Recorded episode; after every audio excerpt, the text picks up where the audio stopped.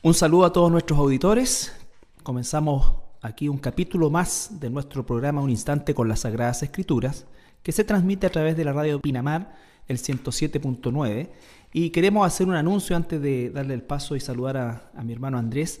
Eh, estaríamos a partir de la del primer lunes de junio, este lunes ya, estaríamos en, un nuevo eh, horario. Un nuevo horario, un nuevo día, eh, el día lunes a los días lunes a las 20 horas, de 20 a 21 horas, estaremos con el programa y continuamos con el horario habitual del día sábado eh, a las 14 horas. Así es, es importante recordar de que eh, en ambos horarios se repite el mismo programa, por así decir. Sí, ¿Ah? es semanal eh, el avance, digamos, entre un programa y otro. Así es. La idea es justamente que aquellos, aquellas personas que no, hermanos, hermanas o amigos que, que nos escuchan, sean, eh, tengan dos opciones de poder escuchar el, estudio y así, ¿no es cierto?, seguir lo que estamos viendo, en este caso, ya durante bastante tiempo, el estudio del Evangelio de Mateo. Mateo. Vamos en el capítulo 12 de Mateo. Así es. Bueno, ya ustedes escucharon a mi, compañero, mi hermano Andrés. ¿Cómo estás, Andrés? Muy bien, muchas gracias, pastor. Junto a nuestro hermano Pablo Miranda, a cargo del audio. Del audio y la transmisión en general. Bueno, el día de hoy vamos a completar el capítulo 12 y estaríamos abarcando desde el versículo 46 que quedamos la semana pasada hasta el 50. Y aquí tenemos una escena bien, bien particular que va a marcar mucho de lo que vamos seguramente a, a conversar a lo largo del programa. Y el subtítulo dice La madre y los hermanos de Jesús capítulo 12, versículo 46. Mientras él aún hablaba a la gente, he aquí su madre y sus hermanos estaban afuera y le querían hablar. Y le dijo uno, he aquí tu madre y tus hermanos están afuera y te quieren hablar. Respondiendo él al que le decía esto, dijo, ¿quién es mi madre y quiénes son mis hermanos? Y extendiendo su mano hacia sus discípulos, dijo, He aquí mi madre y mis hermanos. Porque todo aquel que hace la voluntad de mi Padre, esta, que está en los cielos, perdón, ese es mi hermano y mi hermana y mi madre.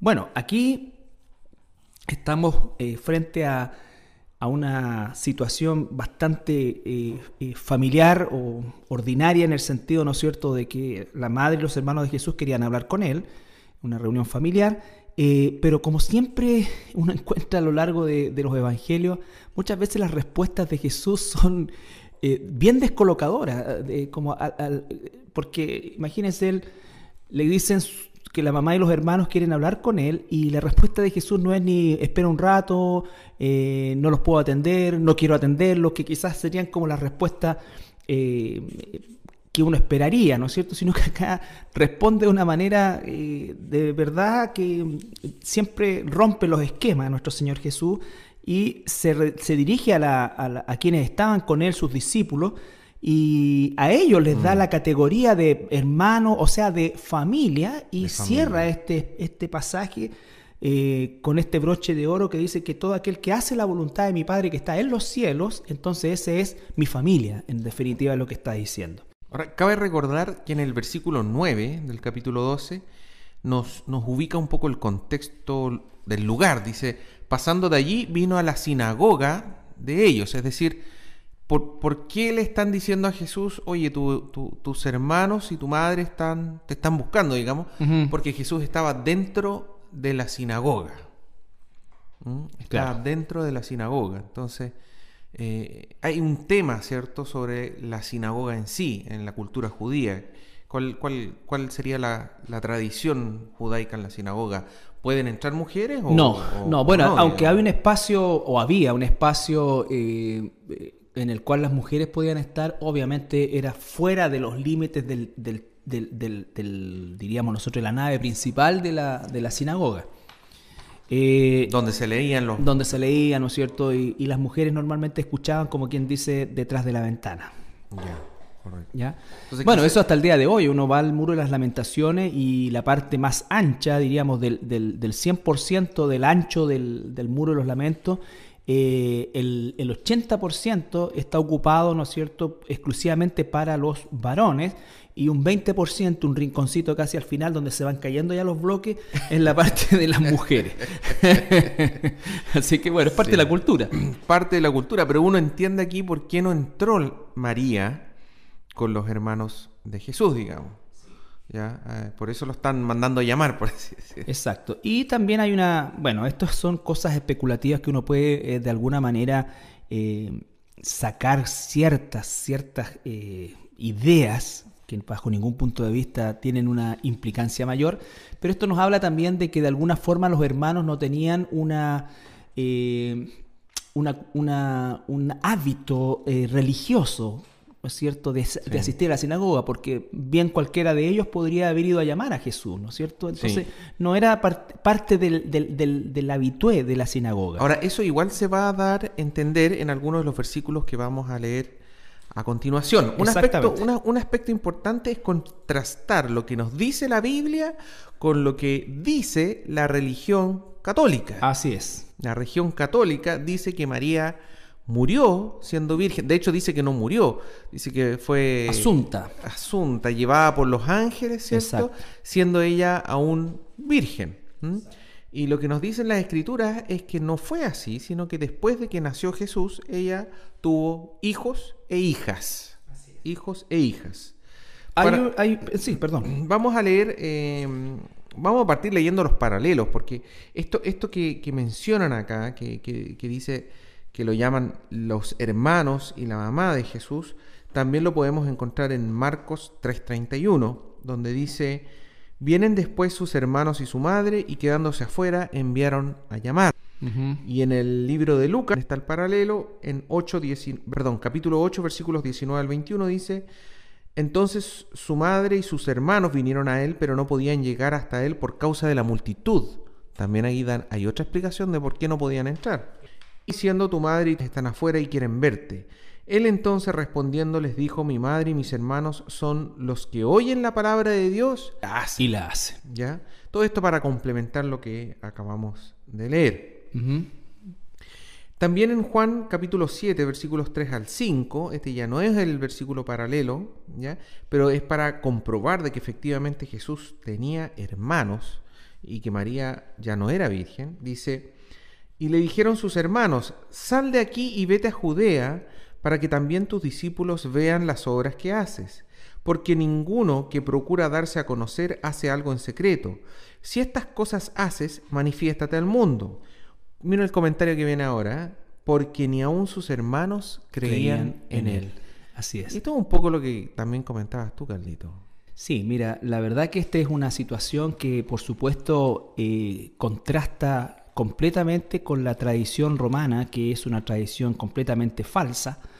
Eh, recordemos que también lo estudiamos nosotros, que el culto a María, eh, aquí no, la figura de María no es el problema. Nosotros como cristianos, por supuesto que eh, honramos la, figura de María como una hermana fiel y una hermana que se sujetó como sierva al, Señor. Ella en su canto ¿no es cierto?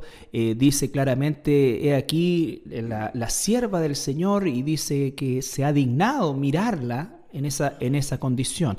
El tema no es la figura de María, el tema es la idolatría que el catolicismo romano le ha imputado a María y es una idolatría que proviene específicamente de una idolatría a la diosa de la fertilidad, mesopotámica que fue cambiando de nombre a, medida que iba siendo absorbida esta, esta adoración falsa por las distintas culturas y los distintos pueblos. Eh, los egipcios tenían a Isis, hasta los hindúes aparecen, ¿no es cierto?, con una figura de la madre y el hijo. Entonces, nosotros cuando llegamos al punto de eh, la María o, la, la, imputación satánica que le han hecho a la figura de María, encontramos las raíces absolutamente en el sincretismo del catolicismo romano que absorbe toda la cultura greco, eh, eh, que, donde existía la diosa Diana eh, de los Efesios. En el libro de los Efesios aparece claramente esto que era un culto justamente a, la diosa de la fertilidad y tenemos también la, la diosa de los romanos que incluso nosotros en un servicio mostramos algunas fotos de museos donde aparecen claramente las figuras similares a las que encontramos el día de hoy en que esa eh, idólatra en muchos lugares de nuestro, desgracia, muchos lugares de nuestro país. Vuelvo a insistir, la figura de María para nosotros es relevante como personaje eh, histórico dentro de lo que es eh, en la venida de nuestro Señor Jesucristo y por supuesto que no nos cabe ninguna duda de su eh, completa sujeción al Señor, pero también María era igual que nosotros pecadora y Cristo aún murió por ella. Sí, también necesitaba ella necesitaba redención, por eso dice, he aquí la sierva, mi Señor y Salvador. Entonces ella misma hace un reconocimiento de que necesita, de que necesita salvación. Ahora, la palabra hermanos, muchas veces el católico romano ha tratado de asumirla o, de alguna manera velarla con la palabra pariente. Pero en el idioma griego las dos palabras están bien diferenciadas, ¿no es cierto? El hermano y el pariente, porque nosotros no nos olvidemos que dice la misma escritura que María visitó a su parienta Elizabeth, ahí está la palabra, ¿no es cierto? Correcto. Y entonces, y así sucesivamente, la palabra pariente también se encuentra en la escritura y que habla de un concepto de un parentesco eh, sanguíneo, pero es distinto de la palabra hermano, que es justamente hermano sanguíneo. Y hay otro aspecto más, Carlito, y es que siempre se utiliza la palabra de los hermanos de Jesús asociados a María, a la madre de Jesús. Entonces, ¿Por, qué hacen eso entonces? ¿Por qué, ¿Por qué, no aparecen los parientes de Jesús junto con la tía de Jesús?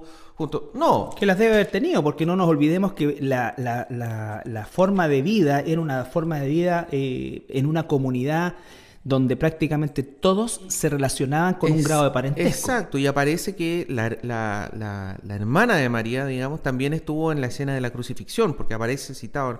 Es decir, estaba la tía, claro que estaba, pero aparece con, nombre y apellido, por así Exactamente. Pero aquí no es así. Pero algo relevante que leímos en el último versículo que dice que ni aún los hermanos creían en eh, eh, Jesús. Eh, exactamente, porque ahí tú tienes el otro, la, la otra subterfugio que busca el sistema romano, que es de alguna forma, ya al encontrar que existe la palabra pariente y la palabra hermano como concepto familiar distinto, tratan entonces de decir que esa palabra hermano se refiere a sus seguidores o discípulos. Pero acá con, el, con lo que tú estás justamente leyendo ahí, eh, se echa por tierra eso porque dice que no creían en él. De hecho, le piden, en el paralelo que viste tú en, Lucas, ¿no es cierto? Le piden que se vaya a otros lados a hacer sus cosas.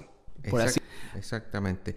Y fíjate que es increíble porque en el libro de Hechos 1.14 describe algo que ocurre entre la resurrección de Jesucristo y cuando termina eh, ascendiendo, digamos, ¿cierto?, a los cielos, y el evento de Pentecostés, que es ya el inicio de la iglesia formalmente. Exacto. Entonces, en, en, ese periodo ocurre lo que leemos en Hechos 1.14, que, es, que dice, todos estos perseveraban unánimes en oración y ruego con las mujeres y con María, la madre de Jesús, y, tal como y con sus, hermanos. Entonces, Aquí vemos un cambio. O sea, todos estos hermanos que no creían en Jesús. Creyeron en Jesús. Creyeron en Jesús. Entonces, estas cosas son, nos sirven a nosotros como, como, como cristianos, digamos, para ir viendo la evidencia de que realmente existió Jesús. No es una persona que está diciéndolo, no son dos personas, son tres, son cuatro, son cinco, son. Es una serie de testigos y que partieron siendo incrédulos. Entonces, ese, ese es el tema, digamos. Eso es lo que debiera eh, fortalecer nuestra fe cuando nosotros, así como en un juicio, uno puede emitir una sentencia en base a la evidencia y en base a la suma de distintos testigos. Aquí estamos viendo la descripción histórica de un evento y vemos cómo los testigos no son segundas o terceras fuentes, ellos fueron testigos oculares, fueron los hermanos, claro. se criaron con Jesús. Se criaron con Jesús no creían que Jesús era el Hijo de Dios y terminan siendo creyentes. Eso es hermoso porque es un proceso en el cual eh, nos damos cuenta que hay una transformación, que eh, ocurre un cambio radical en, cuanto a la figura de Jesús y la, visión que en este caso su propia familia sanguínea tenía. Yo quiero eh, acotar eh, o aportar, perdón, otro pasaje que lo vimos en su momento que está en Mateo 1, que nos habla acerca del nacimiento de Jesús y cómo es que se produce este, este llamado o este anuncio que hace el ángel Gabriel a María, pero a la vez también son de, de José, que la trata de dejar de manera secreta para que no, no, fuese víctima de, de, un ajusticiamiento público, y entonces en sueño se le aparece eh, un ángel a, José y le ratifica efectivamente que María está embarazada del Hijo de Dios, de Jesús. Eh, y cuando dice el versículo 24, capítulo 1, 24, dice, y despertando José del sueño, hizo como el ángel del Señor le había mandado y recibió a su mujer. Pero, versículo 25, no la conoció. Esa palabra conocer habla justamente de intimidad sexual. No tuvo intimidad sexual hasta que dio a luz a su hijo primogénito y le puso por nombre Jesús. Eso está más que claro. Por eso es que es tan aberrante la doctrina romana, la enseñanza romana, porque tuerce toda la figura de María, ¿no es cierto? La, transforma en un, en un ídolo eh, realmente espantoso desde todo punto de vista y tiene a millones de millones de personas en nuestro país y en el mundo entero y desgraciadamente en nuestra querida Latinoamérica absolutamente esclavizados a figuras idólatras que no tienen nada que ver con la María bíblica, nuestra hermana. No la conoció hasta, hay un hasta, ¿no es cierto? Que dio a luz a su hijo Jesús, a su primogénito, ¿no es cierto? Al primero primogénito, al mayor. Recuerden ustedes que para la cultura judía el primogénito revestía una importancia especial. Jesús es el primogénito, ¿ya? Ahora, otro, otro tema interesante es que no solamente la Biblia nos dice que eh, Jesús tuvo hermanos y hermanas, sino que también nos dice en dos lugares eh, distintos, en dos evangelios, nos da los nombres de los hermanos. De los hermanos. En Mateo 13, 55 al 57 dice, ¿no es este el hijo del carpintero? Porque, recordemos, absolutamente incrédulos los que conocieron a Jesús, los que lo vieron crecer. Esto igual eh, tira por un poco por la borda todas estas teorías de que Jesús habría Estuvo en la India y que, y que levitaba y que hacía no sé cuántos milagros siendo niño, digamos. ¿Por qué? Porque la gente de Jerusalén no, creía eso, Jesús, que Jesús anduvo en el Tíbet y todo. Por favor. Todas esas cosas salen por la ventana, digamos, al leer esta declaración, diciendo, ¿no es este el hijo del carpintero? ¿No se llama su madre María y sus hermanos Jacobo, José, Simón y Judas? ¿No están todas sus hermanas con nosotros? ¿De dónde pues tiene éste todas estas cosas? Y se escandalizaban de él, pero Jesús le dijo, no hay profeta sin honra, sin honra, sino en su propia tierra y en su casa.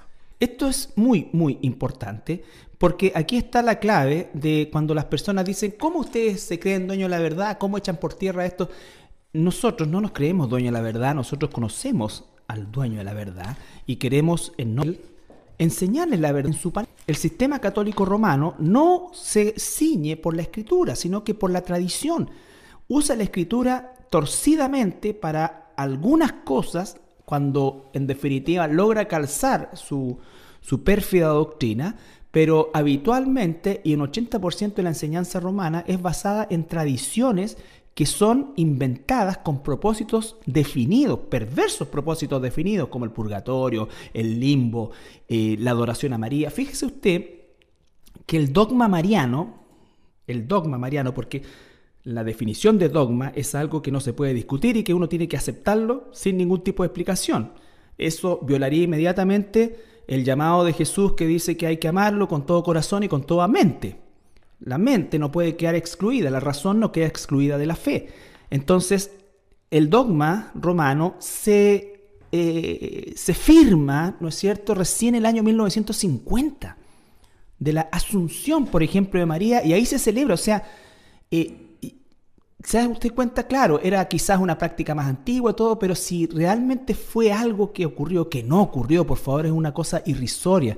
Inventaron la palabra asunta, que no existe en el diccionario, sino que solamente en el lenguaje de la religión romana, que significa asunta que ella no subió por sus propios medios, sino que fue llevada por ángeles, para diferenciarla de ascensión, que es cuando Jesús en el Monte de los Olivos sube por su por sus medios, por así Por sus decirlo. propios medios. Entonces, Ahora- eh, es, es una enseñanza realmente, realmente eh, satánica, torcida, torcida, y sí. que desgraciadamente tiene enredado a millones, millones de compatriotas nuestros. Y mire, mire lo que dice acá. ¿ah? Si, si hubiéramos interpretado eso que eran parientes, ¿ah? Dice, hijo de María, sería pariente de Jacobo, José, Judas y Simón. O sea, ¿y por qué tantos No. tan pocos parientes? Te- deberían estar llenos de parientes. Sí.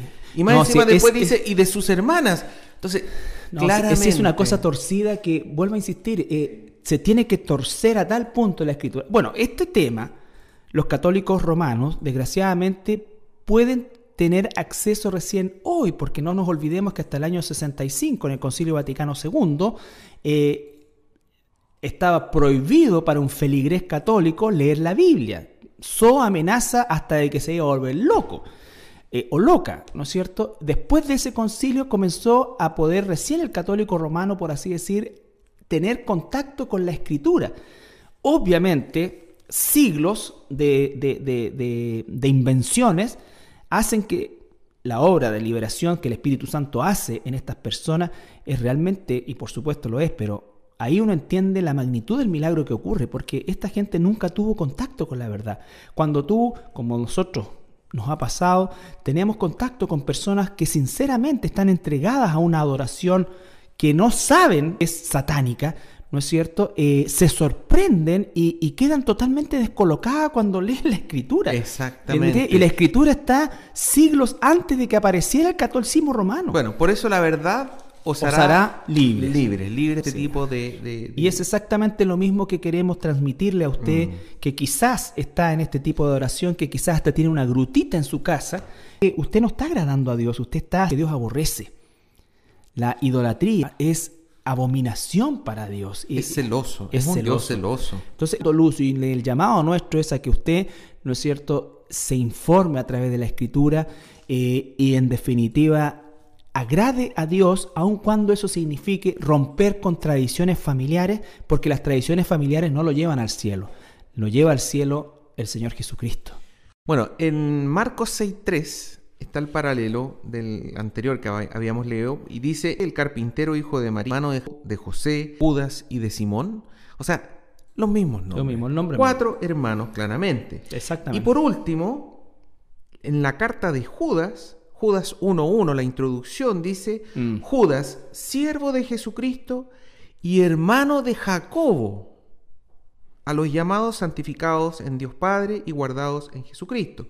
Es decir, de estos cuatro hermanos, dos por lo menos escribieron cartas. Exactamente. Las cartas de Santiago, Santiago y de Judas. La carta de Santiago fue escrita por Jacobo. Jacobo es lo mismo. Exactamente. Eh, eh, eh, Y, y no nos olvidemos que Jacobo también fue quien de alguna manera presidió el concilio del el concilio, perdón. Dios me queme la lengua. El concilio de Jerusalén, el único concilio cristiano Válido. que la Biblia registra válido, ¿no es cierto? Eh, Y Es él que- preside. Es que no es menor, Carlito, Por porque supuesto, el hermano del Señor. Lo que cuando uno lee la Biblia, uno se da cuenta que Santiago o Jacobo, que O era James. que era hermano de Jesús y que no era apóstol, escribió una carta y tenía un rol muy importante en la iglesia. en la iglesia. Tuvo un, un- un rol muy, muy importante cuando el apóstol Pablo incluso eh, hace esa mención, digamos, y que dice que fue a Jerusalén. eh, Gálatas 1, 18 y 19, y versículo 19 dice, pero no había ningún otro de los apóstoles sino a Jacobo, el, hermano, del Señor. Lo cita Eh, ahí eh, también. O sea, es abrumadora la evidencia y vuelvo a insistir, esclavitud de traición, que es una traición, que no es una traición, es una traición a la fe verdadera. Eh, nosotros rogamos en el nombre del Señor que el Espíritu Santo saque de ustedes, si es que la tiene, esta, esta idea, porque de verdad usted no está adorando a María, a la María bíblica, jamás, jamás.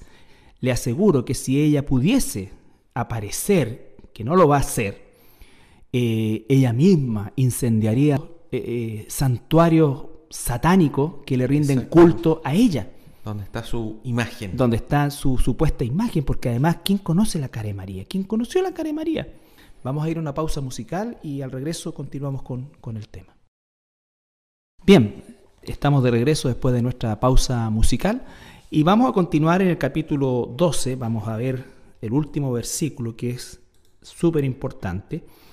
Pero antes solamente recordar y, e insistir en el tema de lo que vimos anteriormente, la importancia de cómo la escritura certifica eh, con, hechos concretos, con, versículos concretos, eh, acerca de la extensa familia que Jesús tenía entre hermanos y hermanas. Eh, por lo tanto, esa es su familia sanguínea directa, de la cual era él, el hermano mayor, tal como dice Mateo, el primogénito. El primogénito. Y después de eso, José y María tuvieron una vida marital normal, lo cual... Eh, José no, no, no, vuelve a aparecer, José. No, no vuelve a aparecer y por eso hay, hay muchas eh, teorías también en que José mm. quizás era, era mayor y era muy mayor que María pero la verdad que ninguna de esas teorías es comprobable por el hecho de que efectivamente eh, el hecho de que no aparezca eh, no, por ejemplo, con muchos de los apóstoles, por ejemplo, ¿quién conoce algo que hizo Bartolomé? Eh, pero estaba ahí, ¿no es cierto? Era parte de los doce y efectivamente seguro tuvo un ministro. Bueno, hay, hay una, también el catolicismo romano, Carlito, decía de que José tenía hijos de, antes. De que José exactamente era viejito y que estos hijos y estos hermanos y hermanas eran previos a Jesús. Hay toda una serie de... Pero ¿dónde queda la palabra primogénito? No, y no solamente eso, Carlito, sino que cuando uno ve que Jesús, María y José van a Egipto, nunca se le hace mención de los hermanos de la hermana. No. O sea, por ningún lado aparecen los hijos e hijas que tenía José antes. Por lo tanto, no hay nada que, que, que, que dé la evidencia, de, sino al contrario. Uno debe leer la escritura y leyendo la escritura se va a revelar sola. Absolutamente. como dice la misma escritura, no es de interpretación privada. O sea, no hay profecía que sea de interpretación privada. La escritura nos está diciendo por todos estos versículos que estamos leyendo y más que Jesús tenía hermanos y hermanas. Tenía una familia normal, sí. Lo maravilloso de esto es que, es que Jesús operó en un plano netamente normal. Toda esta enferma mentira romana de que María siempre virgen, que fue concebida virgen, entonces Ana, su mamá, que virgen, que nunca... Esas son imbecilidades inventadas por este sistema satánico. Eh, de verdad, eh, Dios va a castigar duramente a estos, a estos personajes porque el daño que han provocado en, la fe, no solamente de las personas en particular, sino que de pueblos enteros, porque han puesto, han inventado patronas de esto, de esto, hasta el ejército tiene, ¿no es cierto?, la Virgen del Carmen. O sea, Dios mío, todo eso es doctrina de demonio, de doctrinas de demonio. Usted no ve una figura de Jesús realzada, es tan tan increíble que aquí existe el mes de María, existen no sé cuántas figuras y a Jesús con suerte le dan el 25 de diciembre, que ni siquiera es el nacimiento de Jesús y más encima una fiesta paganizada, y el, eh, la Semana Santa que ya el conejo se ganó todas las fotos, entonces, pero ¿quién? no, no el conejo y el viejito Pascual. Claro, ¿y por qué no inventaron alguna, alguna cuestión que interrumpiera el mes de María? ¿Por qué no metieron al conejo en el mes de María? O al viejo vascuero en el mes de María. ¿Te das cuenta? Todo está hecho para bloquear la figura de Jesús. Y sus palabras. Y sus palabras. y detrás de todo esto está el sistema romano. Que no se olvide, amigo y amiga auditor, que ahora aparece este viejo, ¿no es cierto?, es como carita de bueno, besuqueando niños. Yo nunca le pasaría una guagua al Papa de partida. Uno no sabe si la manosear o no. Pero eh, no se la pasaría este viejito con cara de bueno, ¿no es cierto? Que viene y, ahora dice que somos todos buenos, hermanito, todo. Por si acaso, todos, todos los decretos papales acerca de la Inquisición están todos vigentes. Ellos persiguieron, asesinaron sistemáticamente millones de personas. Se apropiaron ilegítimamente. Hubo un tiempo en el 1600, ¿no es cierto?, en el cual el catolicismo romano, el Vaticano, era dueño de más del 50% del territorio europeo. Entonces, ellos no se lo ganaron ni siquiera en batalla. Ni siquiera en batalla. Entonces, el monstruo no está dormido nomás. Está dormido, pero nunca han eliminado la Inquisición, los, los autos de Inquisición. Ninguna de esas cosas está eliminada ni revocada. Están vigentes. Son parte de su ley y por lo tanto pueden en cualquier momento volver a ser aplicadas. Así es que... Bueno, pasando a otro tema, Carlito.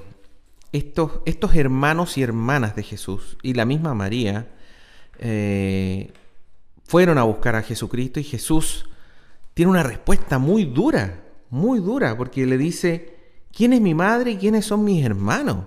Eh, eh, es una forma, por así decir, de, de, de, de, cuestionarse, de autocuestionarse este parentesco, digamos. No, y, de, y de quitarle toda relevancia a esa relación. Exacto, Imagínense como estábamos leyendo en el paralelo que estaba, había una multitud, había mucha gente en la sinagoga, ¿cierto? y él dice, bueno, ¿y quiénes son estas personas? ¿Quiénes son mis hermanos? ¿Quién es mi madre? Y la respuesta dijo, he aquí mi madre y mis hermanos. ¿Por qué? Porque todo aquel que hace la voluntad de mi Padre que está en los cielos, ese es mi hermano y hermana y madre. Fíjate que nombra hermano, hermana y, madre, Porque seguramente también las hermanas de Jesús eh, querían hablar con él, pero por razones culturales, ¿no es cierto? Normalmente la mujer queda fuera de esto.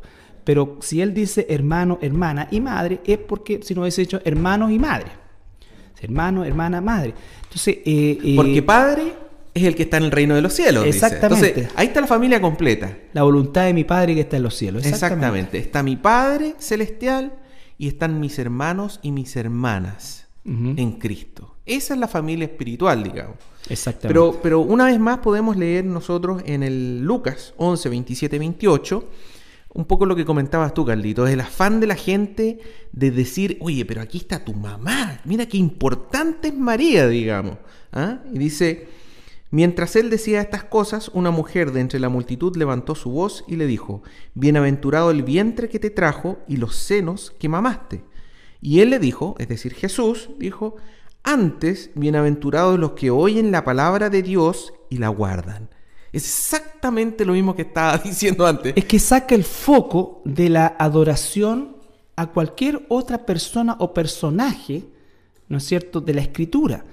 Todos los personajes bíblicos, eh, eh, y específicamente y especialmente los apóstoles de Jesús, cuando el Espíritu Santo vino sobre ellos, jamás, jamás buscaron para sí ningún tipo de figuración, ningún tipo de gloria, ningún tipo de reconocimiento ningún tipo de reconocimiento, adora a Dios, eh, ¿no es cierto? ellos realmente, realmente estaban en una condición de, de supremacía, por así decir, sin embargo, ellos nunca, jamás, jamás se autoproclamaron nada, ni permitieron que se les rindiese algún tipo de adoración. Recuerda cuando Pedro va donde Cornelio y lo primero que hace Cornelio es arrodillarse, ¿no es cierto? Y él lo hace levantar y dice, no, ¿cómo se te ocurre? Yo soy un hombre nomás. Soy un hombre igual, igual que, tú, le dices. ¿Me entiendes? Entonces, eso eh, eh, eh, es relevante porque cuando aquí llega este otra vez este personaje, perdóneme que le dé como un en fiesta, pero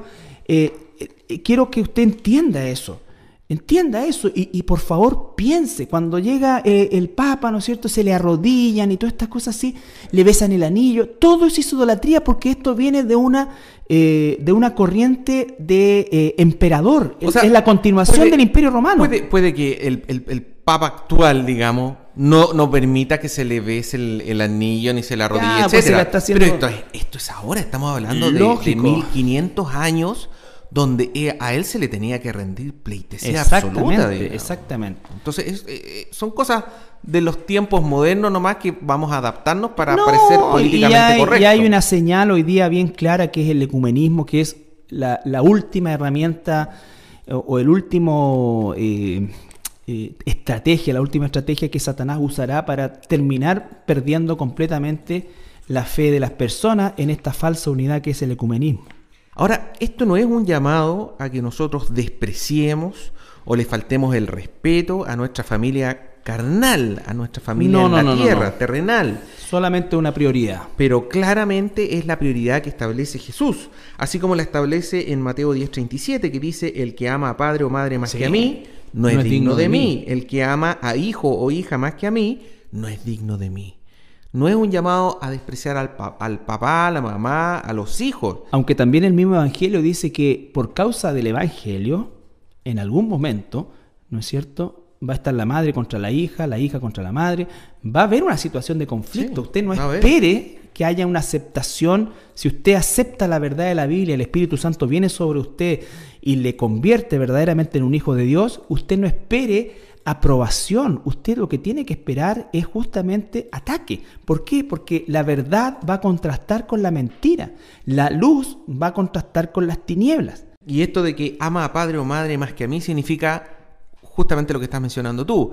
¿Qué pasa si yo le, cuento a mi hijo que me, me hago cristiano y mi hijo me hace la vida imposible y yo amo tanto a mi hijo, lo amo más que a Jesús? Entonces vuelvo al catolicismo romano o vuelvo a la religión de mi hijo con tal de que él no se enoje conmigo.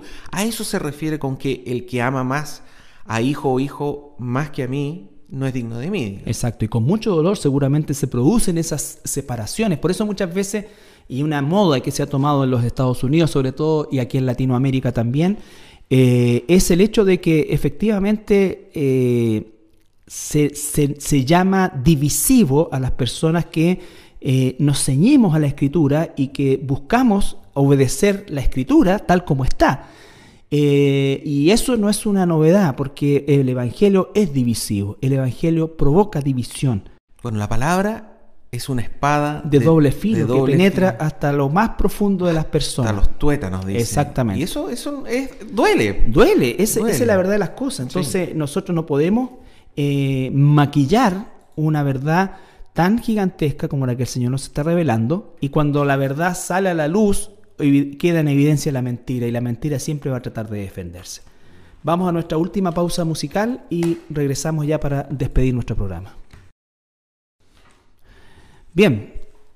Yo quería hacer una última lectura, pastor, que aparece en Lucas 2, 48 al 52, donde habla y relata sobre algo que ocurrió cuando Jesús tenía 12 años, que es que se quedó en, la, en el templo, digamos, se quedó en el templo, mientras los papás regresaban a Jerusalén.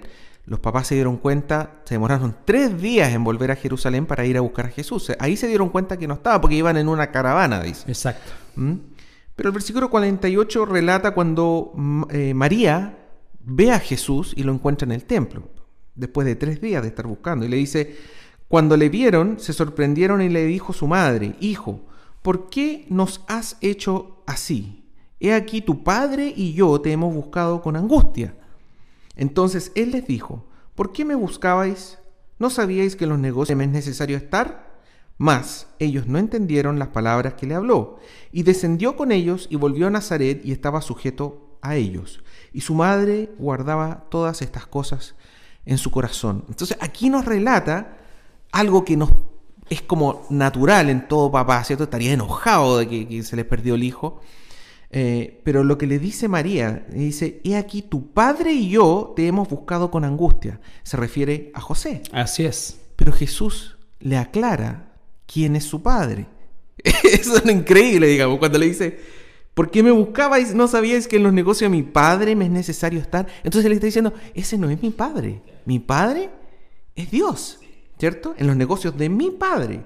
Y yo digo, afortunadamente, versículo 50, ellos no entendieron las palabras que le habló, porque en realidad cualquier otra persona lo hubiera encontrado muy hiriente que la, confrontación. Ahora, lo interesante es el versículo 51. sí. Y descendió con ellos y volvió a Nazaret y estaba sujeto a ellos. Respetando y guardando ese mandamiento, el quinto mandamiento. Así es. Entonces, por eso no es un llamado a faltarle el respeto, no, a no estar sujeto. No. Honra a tu padre y a tu madre. Exactamente. Pero la prioridad es hacer la voluntad de Dios. Así es. Esa es la voluntad. Así es. Bueno amigos, queremos despedirnos el día de hoy, darles gracias por su sintonía y esperamos estar de nuevo la próxima semana con un capítulo más de nuestro programa Un Instante con las Sagradas Escrituras. Muchas bendiciones. Que el Señor les bendiga.